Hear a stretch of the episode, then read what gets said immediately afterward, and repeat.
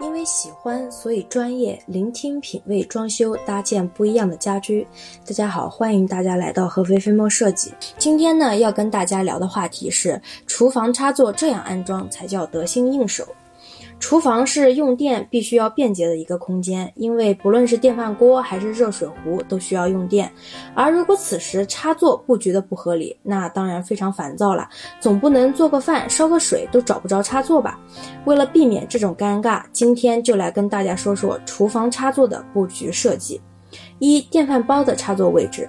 我们厨房的台面上最缺少不了的就是电饭煲了，只要做饭就肯定会用到。这些电器的插座位置都会根据设计方案来规划安排。一般情况下，高度都在一米以上，最常见的呢是在一点一米至一点三米之间。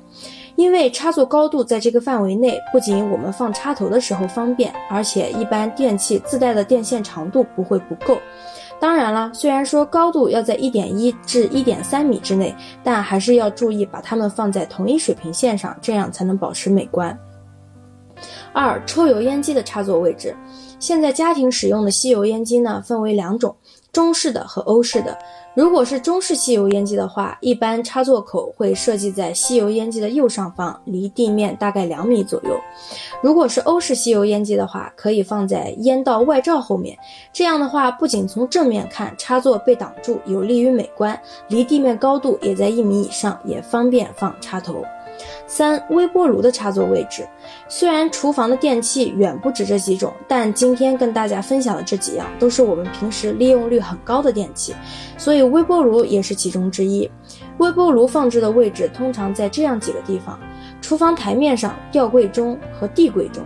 现在比较流行的就是将微波炉放在吊柜中，所以插座如果布局在吊柜的上方是比较合理的，离地面高度一点八米左右。厨房的插座布局看起来不起眼，但其实它直接联系着我们平时使用的便捷和安全，所以一定要未雨绸缪。好了，今天就和大家分享这些，欢迎继续关注我们合肥飞墨设计，和你说点不一样的装修。